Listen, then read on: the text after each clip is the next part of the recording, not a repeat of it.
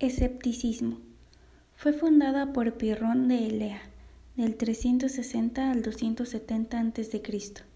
El postulado fundamental del escepticismo es que el ser humano es incapaz de alcanzar la verdad. Por lo tanto, hay que abstenerse de reflexionar y así encontrar la suprema calma.